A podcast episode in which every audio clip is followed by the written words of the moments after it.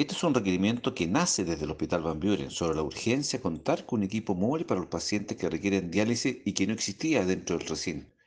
Esto permitirá realizar procedimientos nefrológicos como la instalación de catéteres y biopsias renales para atender prontamente a los pacientes.